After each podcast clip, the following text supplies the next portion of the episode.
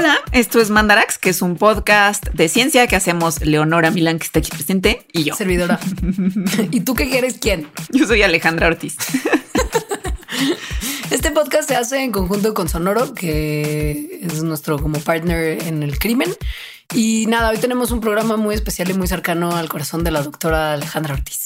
Así es, que es mindfulness. Pero antes de eso, nuestras redes sociales, que Mandarax es en Facebook, Mandarax lo explica todo. En Twitter, arroba Mandarax y en Instagram, arroba las Mandarax. Y también pueden visitar nuestro Patreon, que es patreon.com diagonal Mandarax, porque ahí se pueden enterar de cómo pueden ser mecenas de este programa. Les estamos súper agradecidas a todas las personas que ya lo son, que además tienen ciertos beneficios extra. En el caso de hoy y en el caso en realidad de nuestros programas en vivo es que tienen como un pilón que para lo que vamos a hablar creo que resulta especialmente importante escucharlo. Entonces, bueno, visiten patreon.com diagonal mandarax y considérenlo. ¿Se va a poner bueno? Sí. Vamos a hablar entonces de qué es para empezar el mindfulness. Así es. ¿Qué es lo que sucede en el cerebro cuando haces meditación mindfulness o cuando no? y sí, porque es un poco de todo, claro, sí. Aquí, Eh, aquí hay, aquí hay escenas de, de, ¿cómo se llama? De la historia interminable, del pantano de la desesperanza. Muchas, muchas tremendas. Eh, pero también se hace una reflexión de qué es lo que pasa en nuestro cerebro justo cuando, cuando no lo estamos entrenando a este proceso de meditación, que nos puede eventualmente llevar al, al- al sufrimiento terrible de nuestro día a día. Y está increíble todo esto del cerebro porque en realidad les vamos a contar cómo se modifican literalmente después de algunas semanas de practicar meditación. O sea, hay cambios físicos que se pueden ver adentro de tu cabeza antes Sí. de meditar y después de meditar. Sí. Y después les vamos a platicar de los beneficios que tiene la meditación. O sea, ya nada- no nada más de los cambios en el cerebro, sino eso que pasa en nuestro día a día que nos querría hacer que meditáramos. Exacto. Ahora, ahí termina el programa para las personas que no son nuestros Patreons, pero para nuestros Patreons vamos a hacer un pequeño análisis de si acaso la meditación es solo bienestar y todo siempre muy bien, y si la meditación es para todos o quizá no tanto, que es súper importante tener en mente. Así que, pues muchas gracias por escucharnos. Sí, y empezamos.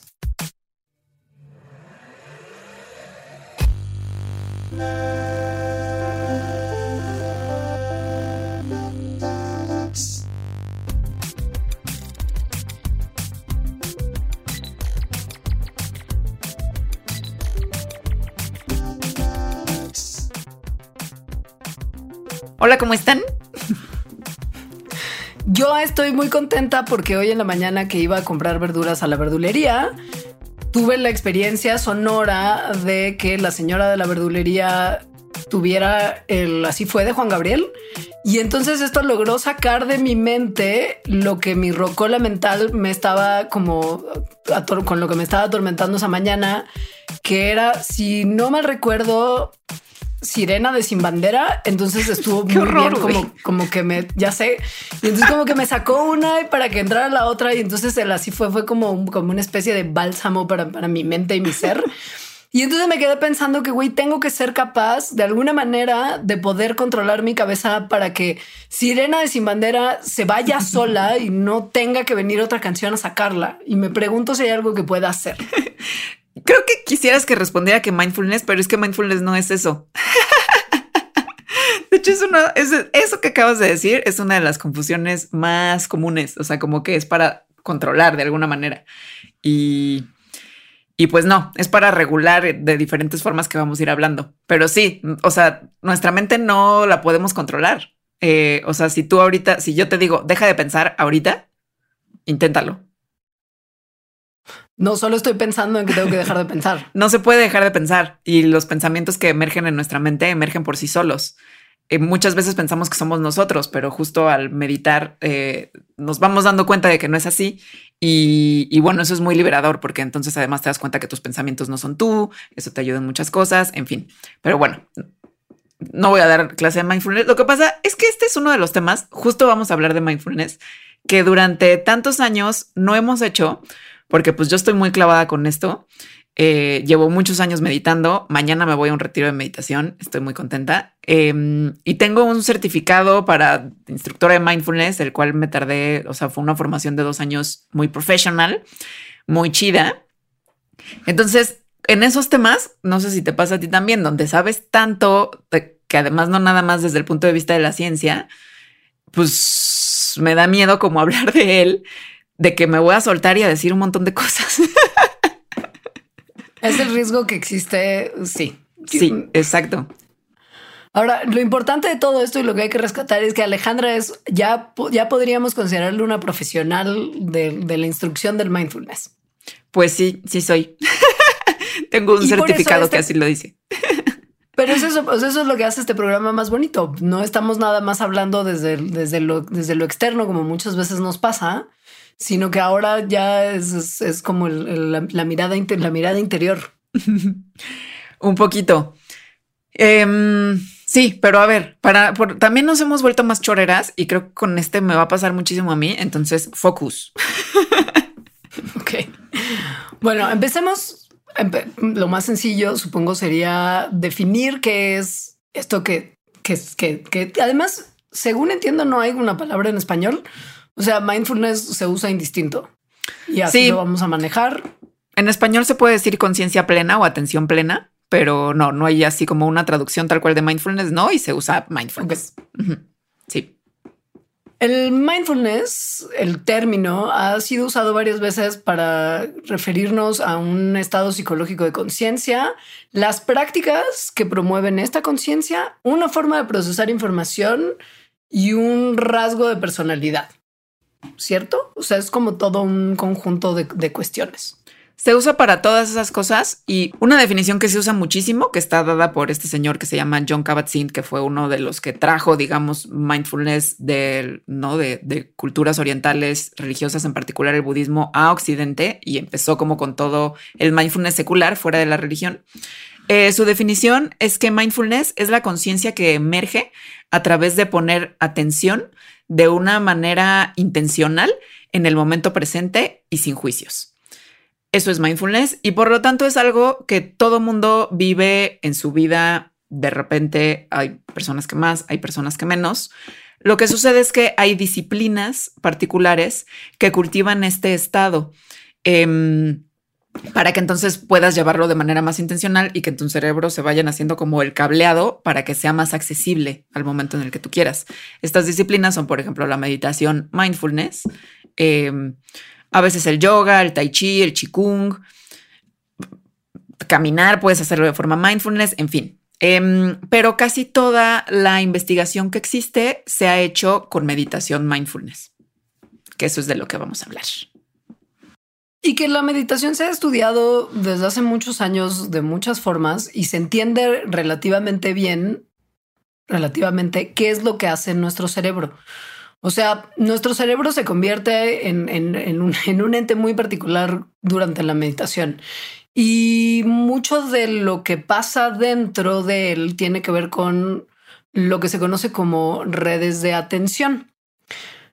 ¿Por qué? Porque la meditación mindfulness cambia el balance de la actividad cerebral entre como las regiones del cerebro que son las responsables de la atención y fortalece el que tengamos como control ejecutivo, o sea, como si nosotros estuviéramos por fin en la silla de manejo del cerebro sobre la activación de estas redes de atención. O sea, como que de alguna manera nos, nos, ayuda, según entiendo, a poder tener un poquito más de control sobre ciertas cosas que normalmente se, se, se, desencadenan sin, sin, preguntarnos.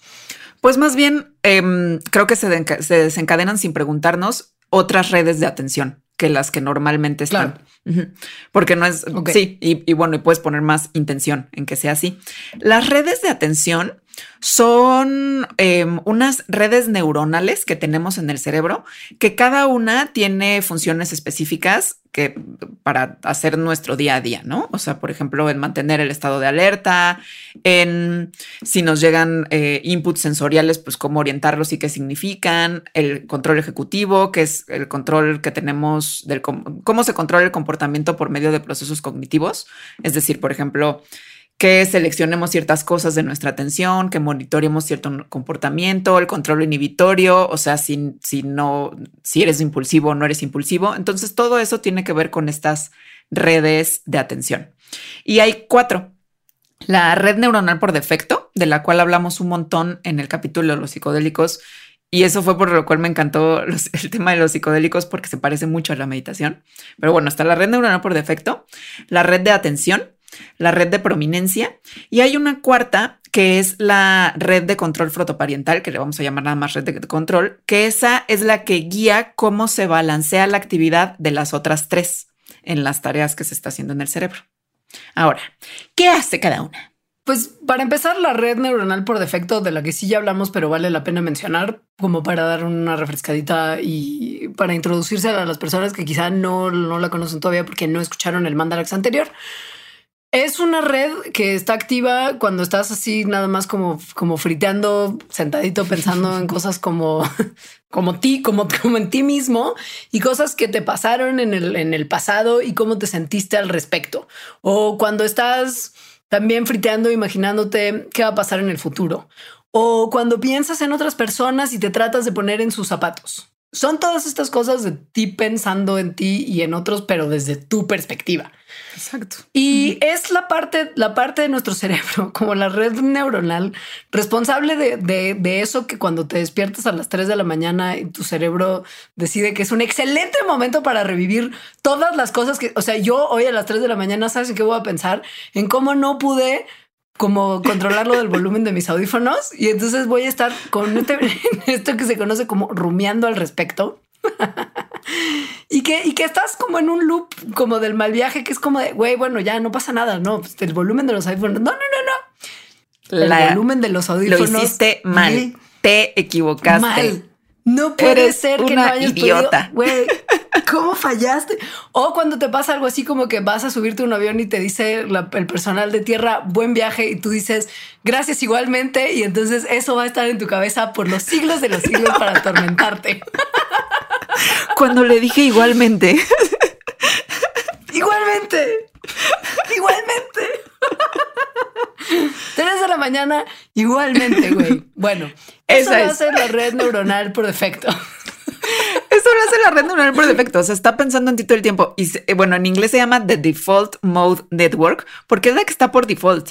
Por eso es cuando estás friteando, como decía Leonora. O sea, de verdad, si nada más de repente estás así como lo más probable es que se active esa red y por eso empezamos a pensar en cosas que, o sea, en lo que hicimos o en lo que vamos a hacer, en lo que hicimos mal casi siempre. Y esta es una red neuronal que está hiperactiva Em, sobre todo en personas que tienen ciertos padecimientos como depresión, ansiedad, estrés postraumático, que están en el espectro de esquizofrenia.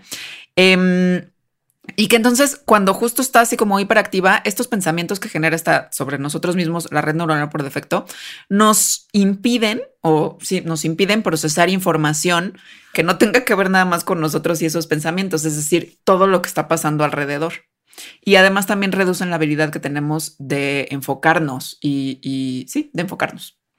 Luego, está la red de atención, que es está activa cuando elegimos prestar atención a los estímulos que están afuera, es decir, al mundo exterior. Y esa se divide en dos subredes, una que se encarga de, mm, más bien que está activa cuando, por ejemplo, estamos escuchando a alguien, cuando con, atención realmente escuchando, ¿no? Y no nada más pensando eso ya me pasó a mí, o le voy a responder tal, ¿no? Sino realmente escuchando a alguien.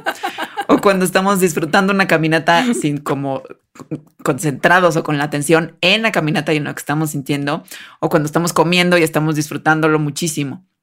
Y esta red está, mm, esta subred de la red de atención está mm, bajo nuestro control voluntario. Es decir, sí podemos elegir a qué cosas del exterior le prestamos atención y cuándo le prestamos atención.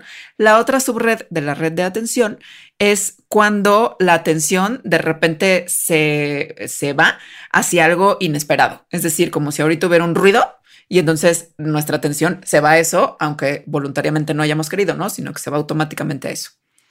Em, Ahora, la red de prominencia es cuando tú es la que se activa cuando determinas qué de estos estímulos que estás recibiendo del outside son relevantes para tu bienestar. Esto es súper importante para que pueda, o sea, como para que podamos evaluar realmente qué situaciones nos pueden significar una amenaza o también muy importante, determinar qué comportamientos nos van a dar el resultado más con, más recompensas. Porque es así, porque tenemos que tomar decisiones y evaluar ¿Qué exactamente de nuestro intercambio con el mundo exterior nos resulta o menos amenazador o, o, mejor para nosotros? Y eso lo hace la red de prominencia. Ahora, no es que tengamos que hacerlo, sino que la mente lo hace sola. O sea, el cerebro lo hace solo, que esto es lo importante. Todas estas, o sea, si bien la, la de atención, que si es voluntaria, pues es voluntaria, en realidad están trabajando como automáticamente, de cierta manera. Y esto es importante porque entonces, durante la meditación mindfulness, la parte de la red de atención que es voluntaria, lo que hace es que mantiene la atención enfocada en los estímulos externos, es decir, por ejemplo, en las sensaciones de cuerpo o en los sonidos, eh, en la respiración. Entonces, cuando estamos en meditación y estamos concentrados en eso, la red de prominencia está evaluando esas sensaciones. No es una evaluación así como de, ay, qué bonito, qué feo, es decir, no es una evaluación conceptual, sino nada más está como dándose cuenta de cómo son esas sensaciones. Y la cuarta red, la que habíamos dicho que controla a todas las demás, trabaja junto con la red que eligen que poner atención para mantenernos enfocados en las experiencias sensoriales y para monitorear cuando la atención se está yendo hacia otras cosas. Por ejemplo, que ya nos estamos clavando en el igualmente que le dijimos al del avión. Y cuando no, y entonces se da cuenta esta red de control si eso está pasando y entonces se está activando la red neuronal por defecto. Y dije, y dice, ah, ok, no, hay que darle más eh, control, hay que darle más peso a las otras redes que se están enfocando en los estímulos externos, en las sensaciones, en los sonidos. Y así se regresa al momento presente. Esto no, no, no, no se lo inventó alguien y no hay ninguna, o sea, no hay, o sea, como de sí, yo creo que es así. Hay muchas evidencias de que esto realmente ocurre. O sea, en estos estudios que Mandarax ama, porque qué buenísima idea meter a alguien a una máquina de resonancia magnética y ponerlo a hacer cosas para que podamos ver cómo se mueve su cerebro en respuesta a las acciones que está realizando, que es la resonancia magnética funcional. Pero además en un montón de otros estudios como resonancias magnéticas tradicionales, electroencefalogramas y unas resonancias magnéticas especiales. O sea, mucha resonancia magnética. O sea, lo que es importante es meterte en una máquina de resonancia magnética y, güey, leer tus malditas ondas cerebrales para ver qué demonios está pasando ahí. Bueno, se ha visto que sí hay un cambio importante en la actividad y estructura de las redes de atención en la gente que lleva practicando mucho tiempo meditación mindfulness. O sea, hay una conectividad disminuida y actividad también disminuida dentro de la red del mal viaje del igualmente en gente que medita comparado con los soquetes que no le hemos entrado a la meditación mindfulness. ¿Qué es lo que pasa con los psicodélicos también? O sea, sí. O, sea, estás, estás, sugiriendo, estás sugiriendo que mejor me drogue en vez de empezar esta hermosa práctica del mindfulness. No estoy sugiriendo nada, solo estoy dando la evidencia científica que hay. Claro, claro.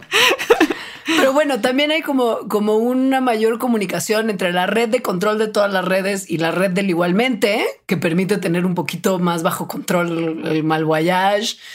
Hay mayor conectividad entre la red de prominencia y entre la red de prominencia, el control y la red buena onda que ayuda a que la mente se mantenga orientada a tópicos de recompensa y a los estímulos externos en el presente. Exacto. Sí. O sea, básicamente la meditación mindfulness puede ayudarte a cambiar patrones de tu actividad cerebral porque, como en muchas otras partes del cuerpo, el cerebro también se puede de alguna manera entrenar. Y las sinapsis que ocurren entre las redes de atención pueden fortalecerse o pueden debilitarse de acuerdo al uso que se les dé. O sea, en resumen, debilita las sinapsis y las redes que nos llevan al mal viaje y fortalece las que permiten que nuestra atención se mantenga en los estímulos externos y no en nuestros pensamientos sobre nosotros mismos, que eso es el mal viaje. Pero no solo eso. Hay un montón de otras cosas que también suceden en el cuerpo, sobre todo en el cerebro, pero en el cuerpo cuando estamos meditando. Por ejemplo, que desactiva al sistema nervioso simpático, que es el encargado, entre otras cosas, de la respuesta de huye o pelea, una respuesta de la que ya hemos hablado en otros mandarax, supongo que en el del miedo. Esta respuesta es la que hace que nos sintamos como alertas o el sobresalto de cuando hay una situación que pensamos que tiene algún peligro. Em, y por lo tanto, entonces, cuando eso pasa, se empiezan a liberar en nuestro cuerpo hormonas de estrés, que esas son las hormonas que permiten que reaccionemos ante ese peligro aunque no sea un peligro. O sea, un peligro puede venir de algo que nada más estemos pensando. Por eso se llama huyo pelea, porque entonces te dan como el empujón para huir o para pelear. Una vez que ya vimos que el peligro pasó, entonces se activa el sistema nervioso parasimpático, que ese sistema entonces es como más bien de relajación y de descanso. Cuando alguien está meditando, básicamente lo que está pasando es que el sistema nervioso simpático se desactiva y se prende en el sistema nervioso parasimpático, lo cual hace que nos sintamos más calmados, obviamente. Pero además con el tiempo, pues hace que las hormonas del estrés se, pues, se mantengan más bien bajitas, lo cual ayuda a reducir la ansiedad, el estrés en sí mismo, el dolor, la depresión, etcétera. Y para gente que es muy emocionalmente reactiva, como una, que es casi todo mundo. Al parecer, al parecer cuando se calma el sistema nervioso simpático, también se baja un poquito nuestra como reactividad emocional, ¿no? Justamente. Porque pues desafortunadamente nuestras vidas modernas están llenas de cosas que no son necesariamente placenteras. Y esto es difícil de aceptar y a veces reaccionamos a esto de formas que no son las óptimas. Entonces, si puedes lograr como de alguna forma desconectarte de algo que te está estresando, pues ya hay un beneficio importantísimo de la meditación mindfulness que vale la pena, que vale la pena explorar.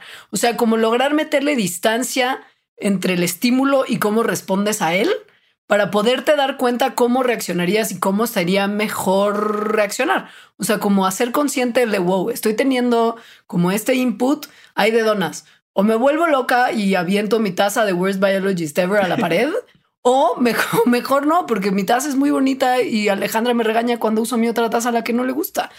Entonces mejor, mejor ponerle una pausa y aprender, pues, pues más bien y reaccionar mejor. Sí, que justo no es desconectarse, sino más bien verlo de manera no personal y tener esa pausa para que entonces la reacción no sea reacción, sino que sea una acción que venga de un lugar pues más inteligente que nada más la reacción que siempre tienes. Claro. Y no solo pasa esto. Gracias a esa tecnología que nos encanta de las resonancias magnéticas, también se ha visto que otras estructuras en el cerebro eh, se modifican a personas cuando están meditando o que llevan mucho tiempo meditando. Em, por ejemplo, se ha visto que la meditación en personas que llevan años meditando, o sea, en meditadores así ya de muchos años, lo que hace es que eh, una parte de nuestro cerebro que se llama el córtex prefrontal, más bien el córtex frontal. Eh, la gente normalmente ese córtex frontal se empieza mientras envejecemos a ser cada vez más delgadito, lo cual está relacionado con que cada vez nuestra memoria sea peor, lo cual creo que Leonora que acaba de cumplir 40. no, bueno, en general sí nos pasa a todo mundo. Se ha visto que en meditadores de muchos años, eh, lo, el grosor de su córtex frontal no, estos meditadores que tienen eso como 40, 50 años, viste que ya entras en el, en el 40, 50. Alejandra, Gente que tiene 40, 50 old people si hubieran meditado, si hubieran, si hubieran meditado durante muchos años de su vida, tendrían el córtex frontal de personas como de 20, 30 años. Gracias por nada. ¿eh? Si yo hubiera sabido antes, no llegaría a este estado de senectud tan evidente para todos. Pero todavía se puede porque hay buenas noticias. También se han hecho estudios en gente que nunca ha meditado y los meten a un programa de meditación que es muy famoso, que es este señor John Kabat-Zinn, en el que meditan pues diario una media hora durante ocho semanas. Y entonces se les midió, bueno, se les vieron los cambios que había en su cerebro después de estas ocho semanas y se vieron cosas muy importantes. Por ejemplo, Regiones padrísimas del cerebro como el hipocampo que tiene literal forma de caballito de mar y que es la parte de nuestro cerebro responsable del aprendizaje, de que se guarden las memorias, de nuestra orientación espacial y de regular nuestras emociones.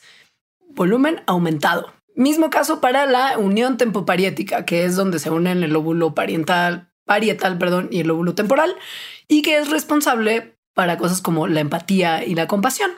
Esto crece. Y otras partes del cerebro que son útiles para ciertas cosas, pero no para nuestra vida diaria estresada a 3 de la mañana no puedo dormir, como la amígdala, disminuyen su volumen. La amígdala, de la que también hemos hablado un buen, es esta estructura que es responsable de la respuesta de huye o pelea y pues a la que le importa bien poco si los riesgos, si las amenazas a las que nos estamos enfrentando son solamente algo que percibimos o si son reales y tenemos que preocuparnos de ellas, se activa todo el tiempo. Entonces que se disminuya su volumen, pues es algo benéfico porque no estamos en el mal viaje del huye o pelea todo el tiempo. Pues esto está increíble. esto significa que sí, que con dos meses de meditación se ven cambios estructurales en el cerebro. O sea, realmente el cerebro cambia crecen las áreas del cerebro que están relacionadas, em, eso, con la regulación de las emociones, con el aprendizaje, con la compasión hacia otras personas y disminuyen áreas del cerebro que están relacionadas con el estrés. O sea, aumenta el buen viaje, disminuye el mal viaje. te voy a ser muy sincera. Después de leer el guion de este programa, consideré de forma muy importante ya convertirme al al, evangelio del mindfulness, porque siento que lo que estabas escribiendo en ese guion me hablaba personalmente. O sea, era para mí, era como, querida Leonora, dos puntos. He notado que tienes toda esta lista de pedos. Entonces, si por favor pudieses tomar ocho semanas de curso para ser el mejor ser humano, y yo como diciendo, claro que sí, esto es a lo que voy a hacer. Yo creo que notaste eso porque eres como cualquier otro ser humano. Todos tenemos estas cosas y yo creo creo de manera muy sincera que el mundo sería mejor si la gente meditara. O sea, si más gente meditara. Creo que si una persona más le entra a la meditación, ya el mundo se hizo tantito mejor. De verdad lo creo. Ahora, hay como mucha... Em, como, como, muchas cosas muy interesantes en las, en las que pasan en las cabezas de los que no meditamos que tienen que ver con unas conexiones neuronales que tienen un como un apodo en inglés que es padrísimo, porque son de una región que se llama la corteza prefrontal media, que es como la parte del cerebro que constantemente resulta autorreferencial y que te trae de vuelta a tu perspectiva, tus experiencias y básicamente todo lo que tiene que ver con Sigo pensando en ti.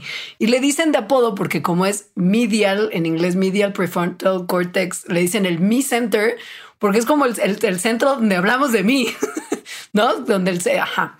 Y ahí hay, hay fuertes conexiones en, en, los cerebros de las personas que todavía no empiezan una práctica de meditar con la parte del cerebro que tiene que ver con sensaciones corporales y, centro de, lidiar con el miedo. Em, esto, esto pues evidentemente es, problemático. Sí, esto evidentemente es problemático. Em, aunque también este, este, este es esta parte muy centrada en, en mí, en mí, sirve para inferir el estado, o sea, qué está pensando otra persona o sentir empatía por otras personas. Ah, o sea, esta autorreferencia no nada más sirve para el mal viaje. Y esta parte que obviamente pertenece a la red neuronal por defecto, o sea, el centro de yo, tiene dos secciones. Una que está involucrada en procesar la información que está relacionada con cada quien y las personas que pensamos o vemos como similar a nosotros. Entonces, esta es la parte del cerebro que hace que si alguien te dice algo y no te gustó, o sea, como vas por la calle y te pitan aunque no hayas hecho nada y te lo tomas personal, esta es la parte del cerebro que está haciendo que te lo tomes personal. Y tiene también otra parte que está involucrada en relacionarnos em, con las personas que pensamos que son diferentes a nosotros. Entonces, justo esa otra parte es la que está involucrada en sentir empatía, especialmente para las personas que, o sea, porque es muy fácil sentir empatía por gente que pensamos que es como nosotros. Pero entonces esta parte del cerebro ayuda a sentir empatía por personas que no percibimos que son como nosotros y por lo tanto también a mantener conexiones sociales. Sin meditación, el centro del yo, o sea, este me center, tiende a estar conectado neurológicamente con los centros de sensaciones y miedo en el cerebro, como mencionamos. Pero, ¿qué quiere decir esto en términos prácticos? Que cada que te sientes ansioso o te da miedo o tienes cualquier sensación en tu cuerpo como justo, güey, es que te digo que me hablaba personalmente. O sea, mismas tres de la mañana es como dormir es padre, qué padre es dormir, güey, súper puedo hacer esto. Y de repente es como de, güey, pero me pica la espalda. Me tengo, me tengo que rascar. No puedo vivir con ese, con esa sensación en mi espalda. ¿Por qué, güey? Porque, porque no puedo. Y esto un poco lo hace mi cerebro porque Porque se porque asume que hay que hay como algún tipo de problema conmigo o que, o sea, me pica porque me picó algo, que me habrá picado o me duele el tobillo, ¿por qué será? o sea, todo el tiempo es estar pensando en ese tipo de cosas en relación contigo y tu bienestar y tu seguridad. O sea, se vuelve un problema. En vez de que sea una sensación que nada más está ahí, ya es un problema que por lo tanto necesitas solucionar, tienes que hacer algo, ¿no? y empieza el rollo mental que ya no te deja dormir, ¿no? Exacto. sí. Esto es porque el estúpido centro del yo está procesando como el grueso de la información. Sí. Y, este es el que, el que hace, el que hace esa sensación de, güey, eso todo es un problema. Todo, todo es un, todo es, todo es un problema. no nada más esa sensación física que estás teniendo, sino de repente un pensamiento es un problema. O sea, ¿por qué hice eso? ¿Por qué me dijo eso? ¿Qué piensa de mí esa persona? Eh, ¿Qué es este dolorcito? ¿No? Cosas así. Entonces, pues este centro del yo, mm, si, si no hacemos nada, en general en la gente tiende a estar como muy activo y ser lo que está pues como trabajando y haciendo que reaccionemos y procesemos la vida. En parte porque la conexión que tiene el centro del yo con otro centro que se llama el centro de evaluación es débil. ¿Qué hace este centro de evaluación? Bueno, este centro de evaluación, su nombre real y no su apodo, que le pusimos centro de evaluación, es el córtex prefrontal lateral, que es la parte del cerebro que permite que veamos las cosas desde una perspectiva, digamos, como más balanceada, en el sentido de que este centro de evaluación sus funciones principales son inhibir que todo sea urgente, ¿no? O sea, como la urgencia. También tiene la función de motivarnos, de identificar em, eh, recompensas a cosas, a estímulos que son significativos. También regula los cambios de ánimo, el ánimo en general, la empatía, está involucrado en el razonamiento, en la planeación, en formas activas de imaginación en modular respuestas emocionales. Es decir, lo, que hace este centro de evaluación, podríamos decirlo que es como una parte, entre comillas, más racional, o sea, nuestros pensamientos como más pensados, digámoslo así. Ahora, si nuestro centro de evaluación estuviera trabajando un poquito mejor, lograría modular la parte excesiva, o sea, la parte de actividad excesiva del me center, del centro del yo, que se toman las cosas personales y aumentaría la actividad de la parte del centro del yo, que está involucrada en entender cómo se sienten y piensan los demás.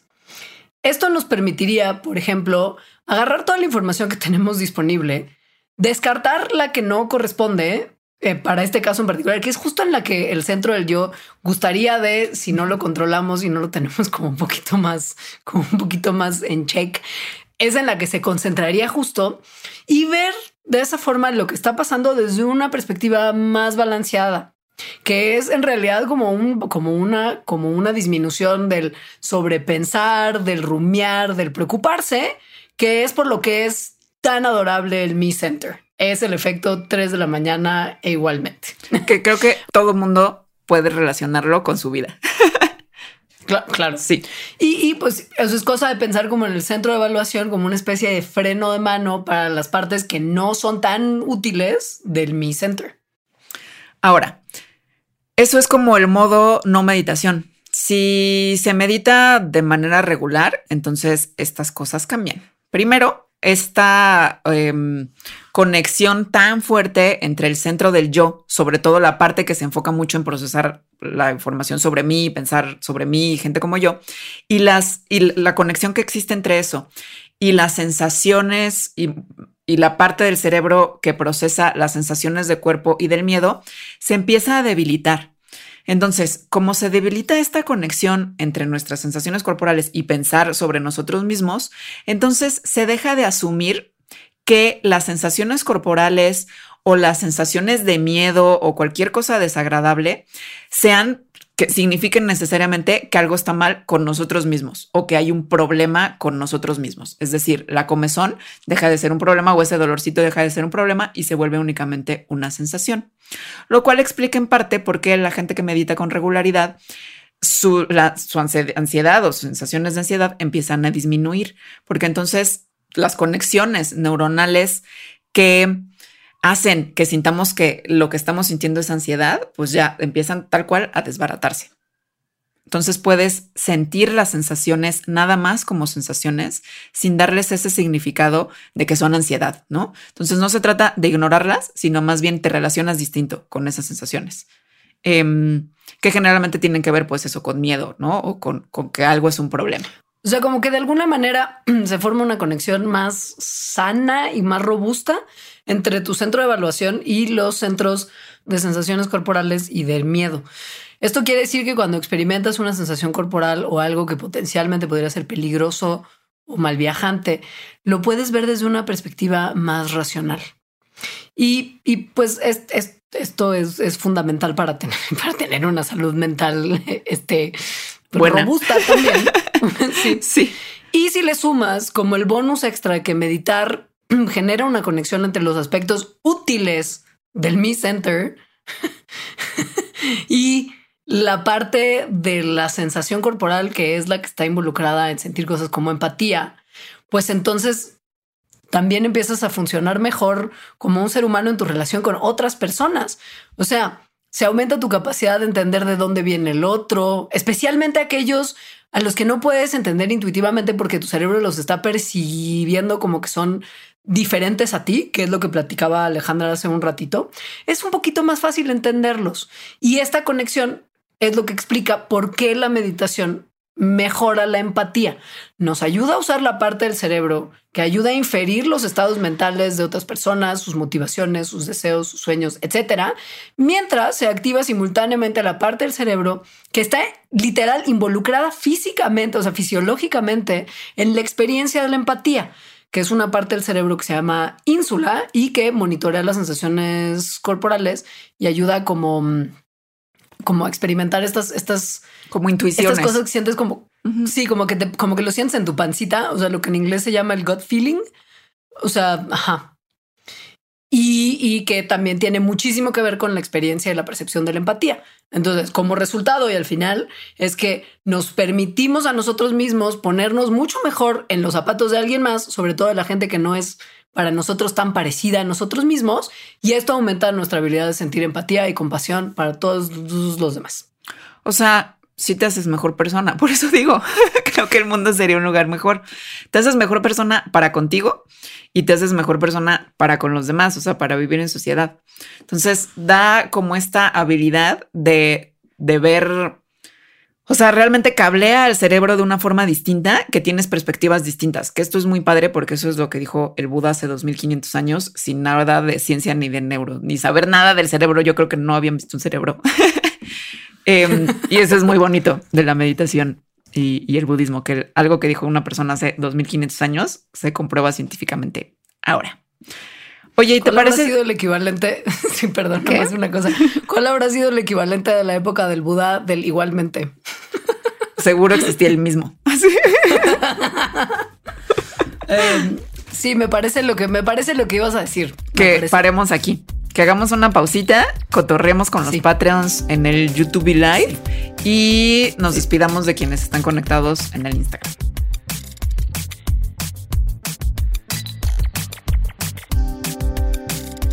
patreon.com diagonal mandarax. Suscríbete desde un dólar al mes para acceder a la grabación en vivo, contenido extra, merch, participación en la elección de temas y muchos beneficios más de la comunidad Mandarax. Patreon.com diagonal Mandarax. Ya volvimos. Ya volvimos. Después de respirar. sentir nuestro cuerpo. Y, habla, y, vamos a hablar puntualmente de cuáles son como los beneficios de la meditación mindfulness. Además de lo que ya es muy obvio que es un beneficio que mencionamos en toda la primera parte del programa, porque esa es la parte en la que así yo me apunto millones, ¿sabes? millones. Pero, pero después de esta parte voy a correr a yoga espacio. Muy bien. Hoy empiezo yo con un curso, ¿eh? Pero... Calla, Ya, ya, me la, ya me la appellation ya te la appellation porque además es a la hora de tu programa de convoy, pero sí corre ah, yoga espacio. Sí, ok. Todos corran. a ver, em, los beneficios de la meditación mindfulness, mm, pues vienen de todo lo que hemos estado hablando, en realidad. También creo que es como un poco lógico ver cuáles podría tener, pero se han estudiado algunos muy concretamente. La gente que medita desde hace miles de años, pues ha dicho que tiene muchos beneficios, pero hasta hace poco relativamente, es decir, en las últimas tres o cuatro décadas, es que se ha empezado a investigar científicamente cuáles son esos beneficios, o sea, si realmente están ahí, o si nada más es un placebo, o si la gente que se malviaja más bien no dice. Es decir, se ha empezado a investigar científicamente y la investigación tiene que continuar, o sea, es una investigación, digamos, que todavía está en su infancia, lo cual está súper emocionante, porque eso quiere decir que se van a ver más y más cosas. Entonces les vamos a platicar de lo que se sabe hasta ahora. Empecemos con algo que siento que tiene de los mayores potenciales para el, como para el uso clínico de la meditación mindfulness en el, en el bienestar humano y que es el tratamiento del dolor crónico, que es un problema porque además si pensamos en cosas como la estúpida crisis de opioides que hay en Estados Unidos porque a la gente le recetan medicamentos opioides contra el dolor porque no hay nada más que le ayude a lidiar con el dolor en teoría, también como estos medicamentos que causan terribles adicciones. Bueno, al parecer hay docenas de estudios que han puesto a la meditación mindfulness en prueba como para controlar el dolor y los resultados son muy interesantes, sobre todo porque lo han probado para dos marcadores en particular, que es uno, cómo tiene impacto el mindfulness en la intensidad del dolor y cómo impacta en la percepción del dolor de las personas, que son cosas distintas, pero son mega importantes las dos. Ahora, el dolor es una cosa muy compleja, la experiencia de dolor, em, por muchas razones y también estudiarlo es bastante, científicamente es bastante complejo. Tenemos un capítulo de eso en nuestro libro Em, y, en Mandarax hay un episodio que se llama Hay dolor. Sí. Entonces, en términos así como muy generales, la experiencia del dolor resulta de la, de la interacción de diferentes influencias. Por ejemplo, la influencia psicológica, factores contextuales, la cognitiva, nuestro estado de ánimo, incluso el género, el ambiente, es decir, el clima que haya, son un montón de cosas. Nada más por decirlo. Nada más como para que sepan. Y lo que hace, em, lo que se ha visto que hace mindfulness, la práctica de mindfulness en aliviar el dolor, es que hace algo que la mayoría de las otras terapias no hacen, que es mitigar los componentes emocionales del dolor, es decir, las sensaciones y los pensamientos asociados a esas sensaciones de dolor. Es decir, como lo que le sumamos al dolor, que eso también es muy padre porque hay un, porque hay un sutra que son estos escritos que de la palabra del Buda que habla justo de eso, que él dice que son dos flechas. Te cae una flecha que es el dolor físico o emocional, es decir, si, si cortas con tu pareja eso es doloroso. O si te atropellan el pie, pues eso duele también, ¿no? Eso es inevitable el dolor, pues. Entonces es como si te lanzan una flecha de dolor ¿Qué haces con esa flecha de dolor? ¿Le lanzas otra flecha encima? Pues no, no, eso nada más te va a llevar más dolor. Eso es todo lo que le ponemos arriba cuando algo nos está doliendo. Es decir, todos esos pensamientos de, ay, porque me duele, ay, esto duele muchísimo, ta, ta, ta. Mindfulness lo que ayuda, entonces, es a cambiar nuestra relación con esa segunda flecha de dolor, es decir, la reacción que tenemos al primer dolor, que es el dolor físico o emocional. Ventajas obvias es que si se logra empezar a utilizar como de manera más seria el mindfulness para aliviar el dolor, Punto número uno, muy barato. Punto número dos, no depende de medicamentos que nos pueden hacer daño o que nos generen adicciones. Y punto número tres, no pasa como pasa con otras terapias para el dolor, que es que estas pierden efectividad y que eventualmente tienes que si estás tomando pastas para el dolor, pues igual no es lo mismo que te da un cólico y te tomas un advilcito o que ya no lo, ya eso ya no te sirve y empiezas a tener que tomar cosas más y más y más fuertes cada vez o más y más dosis porque tu cuerpo como que se acostumbra a ese medicamento y, y hace una tolerancia a este. El mindfulness es al revés, se vuelve más fuerte mientras más lo uses como un músculo. Entonces, no pierde la, no pierde la eficacia como otras terapias. Y, pues también encima te empodera como, como para que hagas algo al respecto y te sientas mejor. O sea, es como sentir que estás tomando agencia en tu dolor y lo estás, lo estás agarrando entre tus manos y estás tú trabajando para mejorar tu condición. Y esto está increíble porque ayuda también a mejorar mucho las cosas. Y ayuda a mejorar el dolor, de hecho. Claro. Em, también se tiene, se han visto muchos otros beneficios que tienen que ver con, con procesos cognitivos. Bueno, lo del dolor, en realidad todo tiene que ver en nuestro cuerpo con procesos cognitivos, pero bueno, con procesos cognitivos, digamos, como más lo que estamos pensando. Mm. Por ejemplo, Uno que ya mencionamos es que reduce la rumiación. La rumiación es tener estos pensamientos repetitivos y como caer en loops de estar pensando y el igualmente, o ya me equivoqué, o mañana qué voy a hacer, que son pues bastante aflictivos y latosos. O sea, causan sufrimiento, pero además también causan así como de, ay, ¿por qué estoy pensando en eso? ¿No?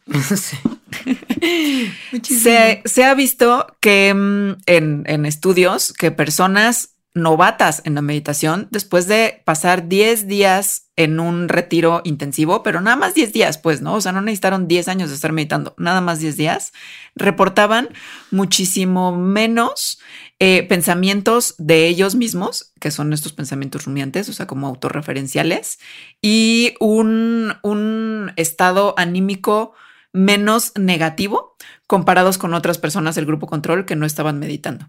También estas personas después de 10 días de meditar reportaban que tenían menos experiencia de síntomas depresivos y justo menos rumiación. También mejoraron su capacidad de, de memoria, es decir, su memoria, y lograban mantener la atención sostenida en diferentes tareas que ellos se ponían la intención de cuál tarea durante más tiempo que estos grupos controles. Una cosa muy bonita también es que se ha visto que la ansiedad y la depresión pueden disminuir después de un entrenamiento de meditación. Y esto no es como que haya habido un estudio de 10 personas, se hizo un meta análisis de 47 estudios en los que se abordó esto y lo que se encontró es que atravesar programas de meditación mindfulness como, como por el tiempo que estos duren, reduce de manera efectiva los componentes negativos del estrés psicológico, casi como, o sea, comparable con lo que se esperaría del uso de antidepresivos.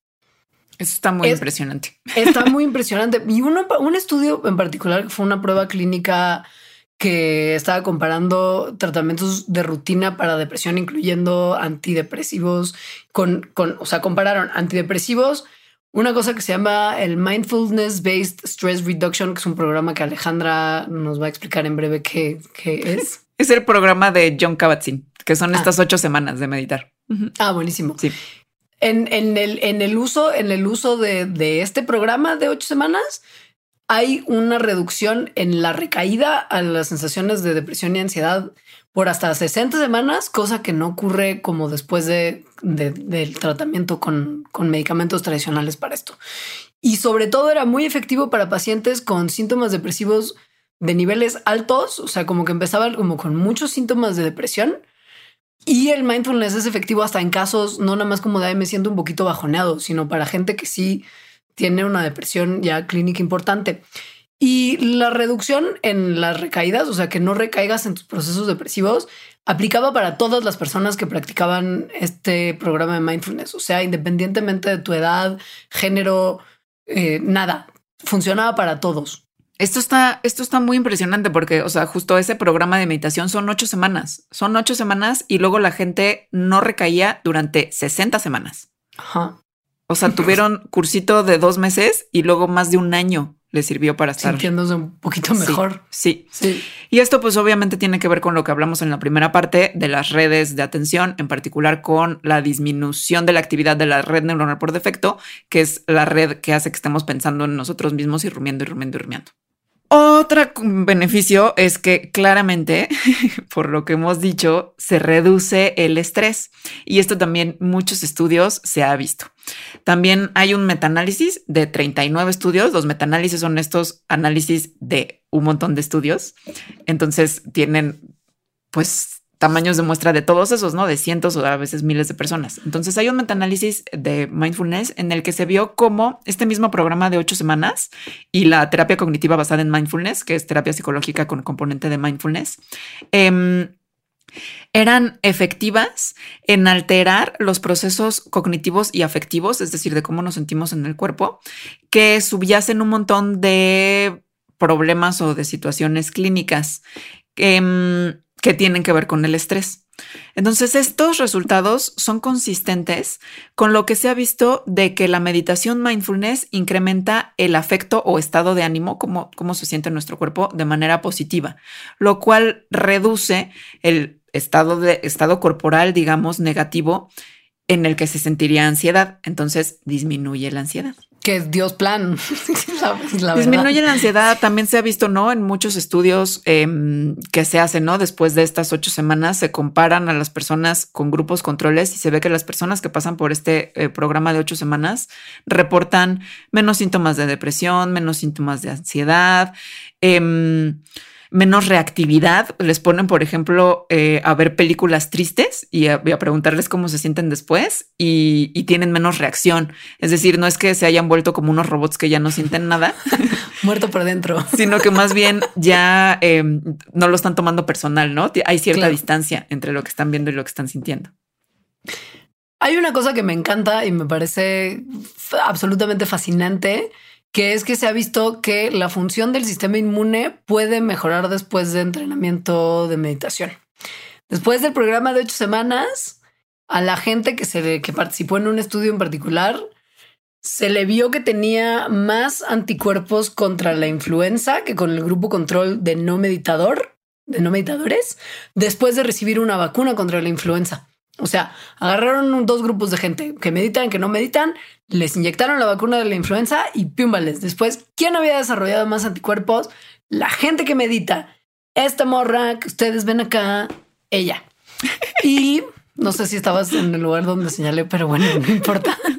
Eh, y además, pues, eh, como una, también se veían, se veía un aumento como en sensaciones positivas de bienestar, no solamente en la, en la real, en la real respuesta inmune que, que, que, se registra al enfrentar el sistema inmune a ciertos retos que tenía que cumplir. O sea, la gente se sentía menos mal cuando su sistema inmune estaba reaccionando.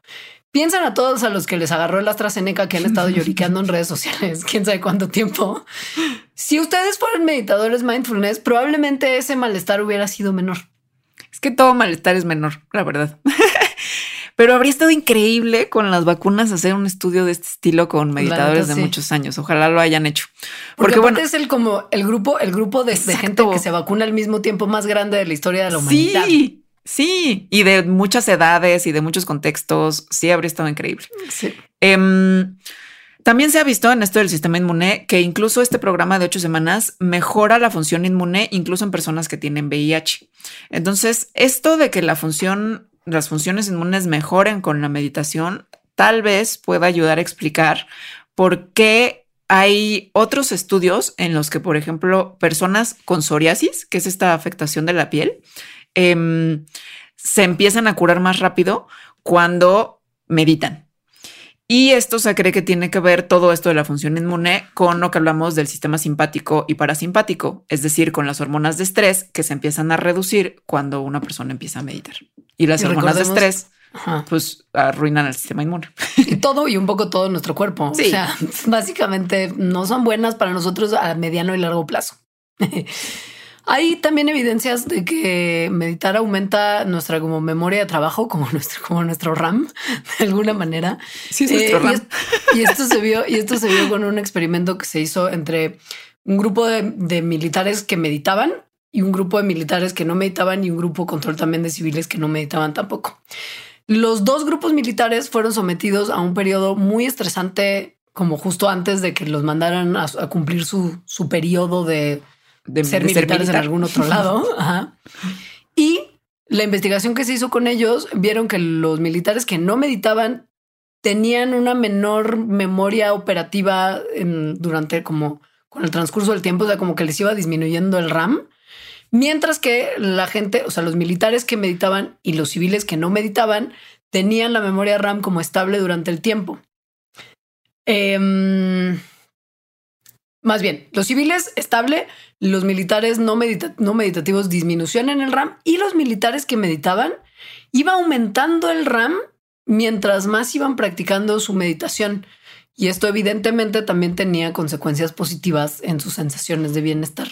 Esto del RAM para sí mismos. Esto del RAM se refiere a un montón de funciones que tiene nuestro cerebro que no las vamos a mencionar todas, pero que en general permiten que podamos procesar nueva información sin perder la, que ya está. Este, es decir, mm, que si estás, por ejemplo, em, manejando y de repente hay nueva información, es decir, cruza un niño corriendo la calle, como que puedas procesar y, frenar. Eh, si no tienes memoria de trabajo, que eso generalmente pasa en situaciones estresantes, entonces no te das cuenta de lo que está pasando a tu alrededor. Hay una cosa también bien padre que esta creo que es como que queda, queda un poquito más claro porque hace mucho sentido que esto sea una cosa que aumenta positivamente si meditas, es que eres mucho más capaz de enfocar tu atención a algo en particular y suprimir la información que puede resultar distractora. Esto te digo que a mí como que se me hace como mucho más lógico y se ha visto también en estudios en los que se comparan meditadores con no meditadores. Los meditadores mm, califican mucho mejor en cualquier prueba como de atención que se les, que se les haga y también en una percepción personal de qué tan mindfulness está haciendo en ese momento, ¿no? Eh, y sí, más enfoque, más atención, más sentirte que estás en un estado de mindfulness después de meditar que al no hacerlo. Hay una cosa bien bonita que también se ve que ocurre con las personas que meditan, em, que es la claridad mental. Mm que, mm, la claridad mental, a ver, pensemos, em, tenemos un montón de cosas que ocurren en nuestra mente. Por ejemplo, eh, memoria autobiográfica, pero también memoria a corto plazo, eh, flexibilidad cognitiva. Tenemos también nuestras mentes la capacidad de darnos cuenta de que nos estamos dando cuenta, es decir, metaconciencia. Y todas estas cosas las estás practicando durante la meditación, entonces se empiezan a fortalecer. Estas, además, o sea, como este juego de habilidades, permite que nos empecemos a volver cada vez más conscientes de nuestra mente como tal, o sea, de cómo está operando nuestra mente. Y por ejemplo, si hay patrones negativos de pensamiento o si hay patrones positivos de pensamiento. Em, lo cual, además de que está padrísimo porque te empiezas a conocer más, o sea, como que la, o sea, que los seres humanos tengamos la habilidad mental de conocer nuestra mente se me hace increíble y ya nada más esa se me haría una razón para que la gente meditara. O sea, como, ¿por qué no haces eso que tu mente puede hacer? Claro. Pero además, si lo haces, es benéfico porque entonces te trae claridad. Es como, ah, ok, ahí viene un patrón negativo de pensamiento y puedes nada más observarlo o darte cuenta de cuáles son las condiciones que disparan que entres ese patrón negativo y más bien entrar un patrón positivo de pensamiento o al que tú quieras, ¿no? Esto que se escucha muy prometedor y que a mí me encanta pensar que, me, que, me, podría también beneficiar a título personal es que se te va menos el patín cuando entrenas con meditación. O sea, tu mente se va menos de paseo como por los prados. Que además no son los prados, son los prados de, de, la rumiación. como el pantano de la desesperanza en la historia interminable donde perdimos a Artax en uno de los momentos cinematográficos más traumantes de la maldita historia. Así, que es a donde se te va la cabeza a patinar justo. Y esto es porque un poco que ese estado de que se te vaya el patín hacia el pantano desde la desesperanza tiene que ver con la red neuronal por defecto. Y esta, como sabemos, es una que se beneficia mucho para mantenerla bajo control del practicar meditación mindfulness. Hay como, pues sí, como, como la capacidad de justo salirte de tus pensamientos en los que rumias y lograr distraerte menos en, las tareas que tienes que realizar sin que tu cerebro se vaya de paseo a lugares donde no tiene por qué estar y que no son benéficos para nada. que, esto, según yo, es común como, por ejemplo, cuando estás haciendo un deporte, a mucha gente que hace deporte y que de repente están como nada más en el deporte o pintando, cosas así. A los videojuegos, Lo, lo hablamos en el capítulo de los videojuegos, que entras como en este estado como in the zone. Sí, que, de flow de flow. Ajá. Sí, nada más que entonces aprendes como a estar, más bien tu cerebro aprende a estar más en ese estado que en el estado del pantano de la desesperanza. Claro. Otra ventaja, otro beneficio es la flexibilidad cognitiva. Es decir, que mindfulness ayuda a que la gente sea menos reactiva y que puedan reacción, o sea, tener, sí, reaccionar a las situaciones de forma más flexible, es decir, no de la misma manera del hábito que siempre de que si te pitan en la calle gritas, es como te pitan en la calle, esta vez no voy a gritar. Em, sí, desarrollar esa habilidad de ver lo que está pasando y, y, que el cerebro lo procese y elija qué hacer de una manera que sea más adecuada al contexto de lo que está ocurriendo. Eso de la reactividad emocional que hablábamos también es claramente un beneficio que se ha visto científicamente que sí mejora. Em, logras como que de alguna manera desengancharte de como fotos mentales mal viajantes que tienes en tu cabeza que te hacen reaccionar emocionalmente muy mal y, como que de alguna manera permite que te enfoques como justo en, en más bien cosas como resolver las tareas que tienes a tu alrededor. que eso fue de hecho lo que les pusieron a hacer a gente. O sea, les enseñaron fotos perturbadoras. Ajá, fotos malviajantes eh, a gente meditadora que llevaba de un mes a 29 meses meditando y a gente que no meditaba, ¿no? El grupo control. Entonces a todo el mundo les pusieron fotos mal viajantes y luego los pusieron a hacer alguna tarea. Y entonces se vio que la gente que meditaba, aunque nada más llevara un mes meditando, se podían enfocar mejor en la tarea a pesar de haber visto esas fotos mal viajantes, en comparación con la gente que no meditaba y que se quedaba como clavada en el mal viaje, como nosotras al principio en de que se murió Charlie Watts. Pero tú lograste salir muy bien de ahí. Tal vez. Porque, porque Pero eso es un buen ejemplo. O sea, es eso. Te llega una noticia perturbadora, como que se murió el baterista de los Rolling Stones y tienes que hacer un podcast. Entonces es la habilidad de, ok, está eso ahí, no está esa noticia, pero voy a concentrarme en hacer lo que tengo que hacer ahorita. Esto funciona muy bien si lo aplicamos, por ejemplo, a pensar en lo estresantes de repente que son las relaciones interpersonales y cuántas imágenes malviajantes nos generan, nos generan muchas veces. Y piensen en cuánto beneficio le podrían sacar a poder desengancharse de estas imágenes perturbadoras o momentos perturbadores para poder tener una convivencia más armónica y seguir tu vida sin que estés pensando todo el tiempo. Por ejemplo, te peleas con tu pareja en la mañana y estás como rumiando la pelea todo el día y entonces no te deja hacer las cosas que tienes que hacer bien porque está tu cerebro repitiendo play by play todas las cosas que, que, pasaron en ese, en ese conflicto. Pues bueno, la meditación mindfulness también se ha visto que ayuda para que de alguna manera te protejas contra los efectos estresantes emocionalmente del conflicto que hay inevitablemente en las relaciones interpersonales. Pero eso además ayuda a que tengas mejores relaciones interpersonales, porque entonces no es que te olvides del conflicto o que tienes necesidades o que se tenga que resolver algo con tu pareja, por ejemplo. Pero entonces si logras desengancharte de esas cosas malviajantes, puedes tener una conversación en la que te expreses mejor y permitas que la otra persona se exprese mejor y por lo tanto la relación en sí mejore. Y pues ya, básicamente esas son las más importantes, salvo por una lista de otras cosas rápidas que se les va a mencionar, ¿no? Como eh, los beneficios, los beneficios em, de tener una reflexión como mayor hacia tus propios pensamientos, al parecer cuestiones morales, mejora la intuición, la modulación del miedo, o sea, todo lo que tiene que ver con las partes del cerebro que la meditación afecta positivamente y hace que crezcan cosas y que decrezcan el tamaño de otras, todo eso funciona bien. Eh, los beneficios de salud, lo del sistema inmune está bien chido, el bienestar generalizado, la disminución del estrés es fundamental para una vida más sana también, em, mayor procesamiento de la información, mayor velocidad. Sí, pues un montón de cosas. Sí, o sea, al parecer es la panacea o no. O no. Para saber si o no, ustedes deben de visitar en este instante patreon.com diagonal mandarax para ver cómo se pueden unir a nuestro programa, programa de mecenazgo y puedan tener acceso a lo que nosotras llamamos el pilón para Patreons, que es un apartadito que tendremos en el que básicamente les vamos a decir si es para todos la meditación mindfulness y quizá qué podría pasar si no lo haces necesariamente bien, porque pues obviamente si estás manipulando tu cerebro, si no lo haces bien, puede haber quizá consecuencias. O sea, si es puro beneficio o si también hay maleficio. Exacto. A las personas que se quedan hasta aquí, muchísimas gracias por habernos escuchado. Es un placer hacer Mandarax para todos ustedes todo todos, los, todos los momentos en los que lo hacemos. Eh, nuestras redes sociales, arroba mandarax en Twitter, arroba las mandarax en Instagram, facebook.com diagonal mandarax lo explica todo.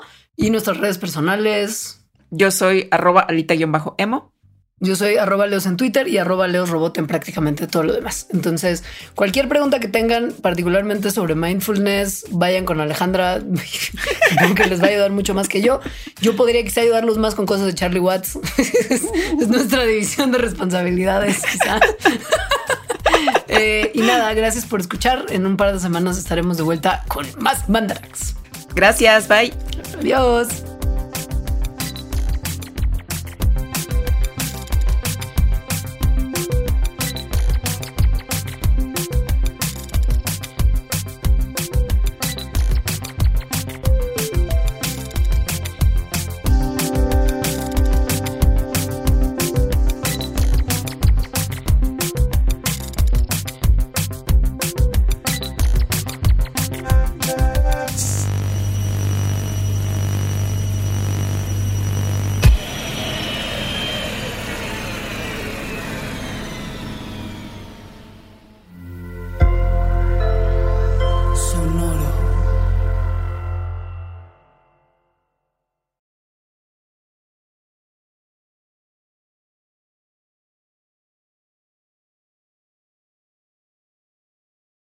Expansión Tecnología.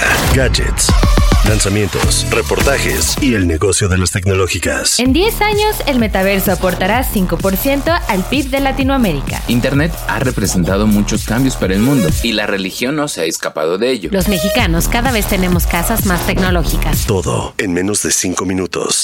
Top Expansión Tecnología. Xbox tiene una nueva multa. Adam Mosseri, director de Instagram.